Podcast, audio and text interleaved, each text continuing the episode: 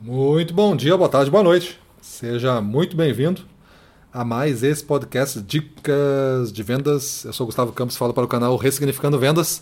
E chegamos então ao final da nossa série O que fazer para não bater metas. Passamos por diversos conselhos e uh, você tem total liberdade de não aceitá-los, mas interessante que todas essas ideias, né, elas foram retiradas de intervenções que a gente fez junto a equipes comerciais que não conseguiam performar. E quando corrigido esses itens, as equipes performavam.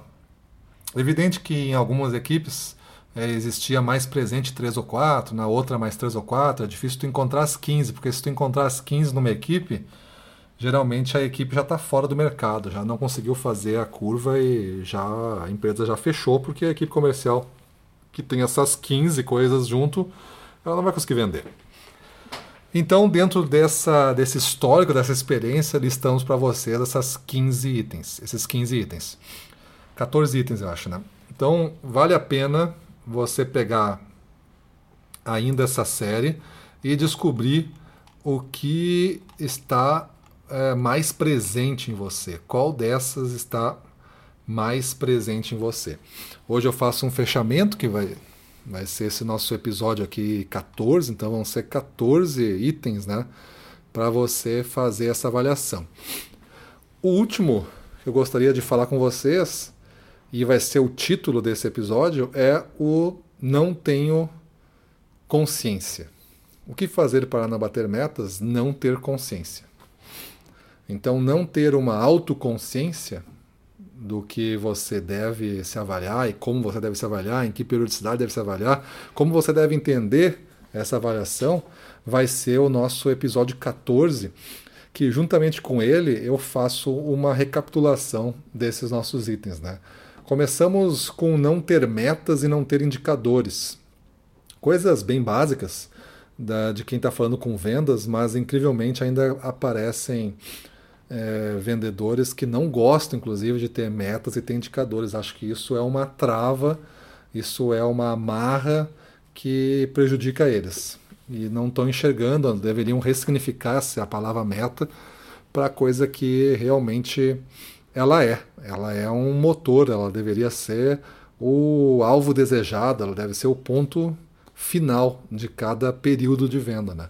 mas não uma amarra, uma, uma forca, uma coisa que seja dolorida.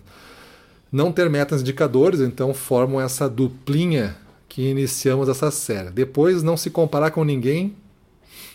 O não se comparar com ninguém é bastante nocivo, porque, como eu expliquei, né, tem a pessoa da baixa performance, a de performance e depois a de alta performance. Quando você quer estar em alta performance, você consegue estar lá somente se você estiver acima de 80% das pessoas da, do seu segmento, do seu, da sua equipe comercial, então, e você está performando acima de 80% dos resultados de, de todos né, de uma forma contínua. Não foi uma vez só no me, num mês, por exemplo, foi de uma forma contínua. Faz um ano que o cara é está entre os, os 20, 15% do topo. Então dá para dizer que ele está em alta performance. O outro, demos sequência à nossa série né, do não planejar e não definir prioridades. Então, como que a gente consegue é, fazer alguma coisa hoje sem planejar e sem definir prioridades? Imagina o tempo que você perde.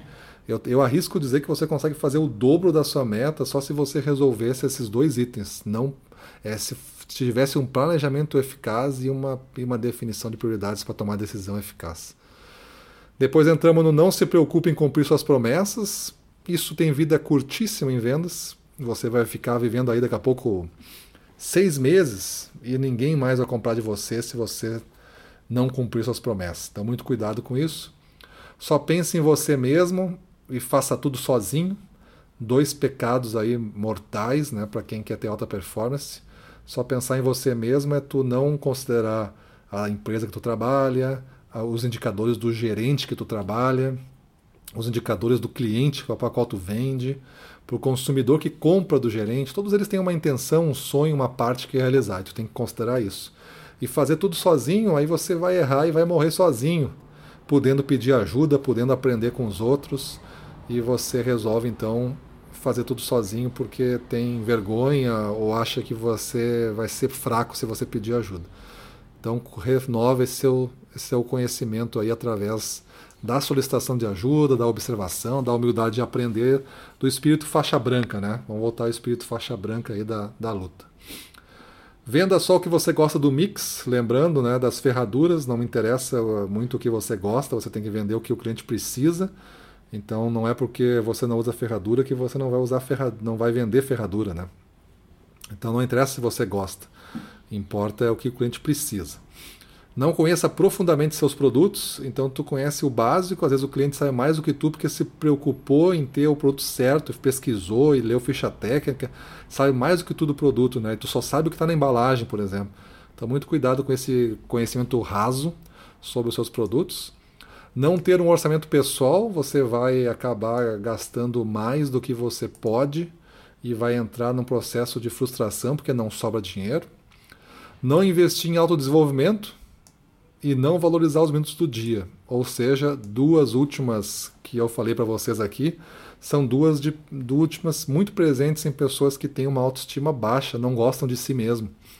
Aí desperdiçam minutos de vida né, e não investem no seu autodesenvolvimento, tentar se conhecer e melhorar cada dia. E chegamos então a, na, na dica de hoje com é, não ter consciência, não ter autoconsciência. Essa seria a dica de hoje que seria essa autoconsciência de você examinar as outras 13 acima e descobrir de 0 a 10, por exemplo, que nota você dá para cada uma delas. Não tem orçamento pessoal, por exemplo, você não tem nada, está sempre devendo, é 10 então, isso aí você tem que curar logo. Quanto mais alta a nota, pior é. Não investir em desenvolvimento, nunca faço nada por mim, 10 então, tem que começar a fazer.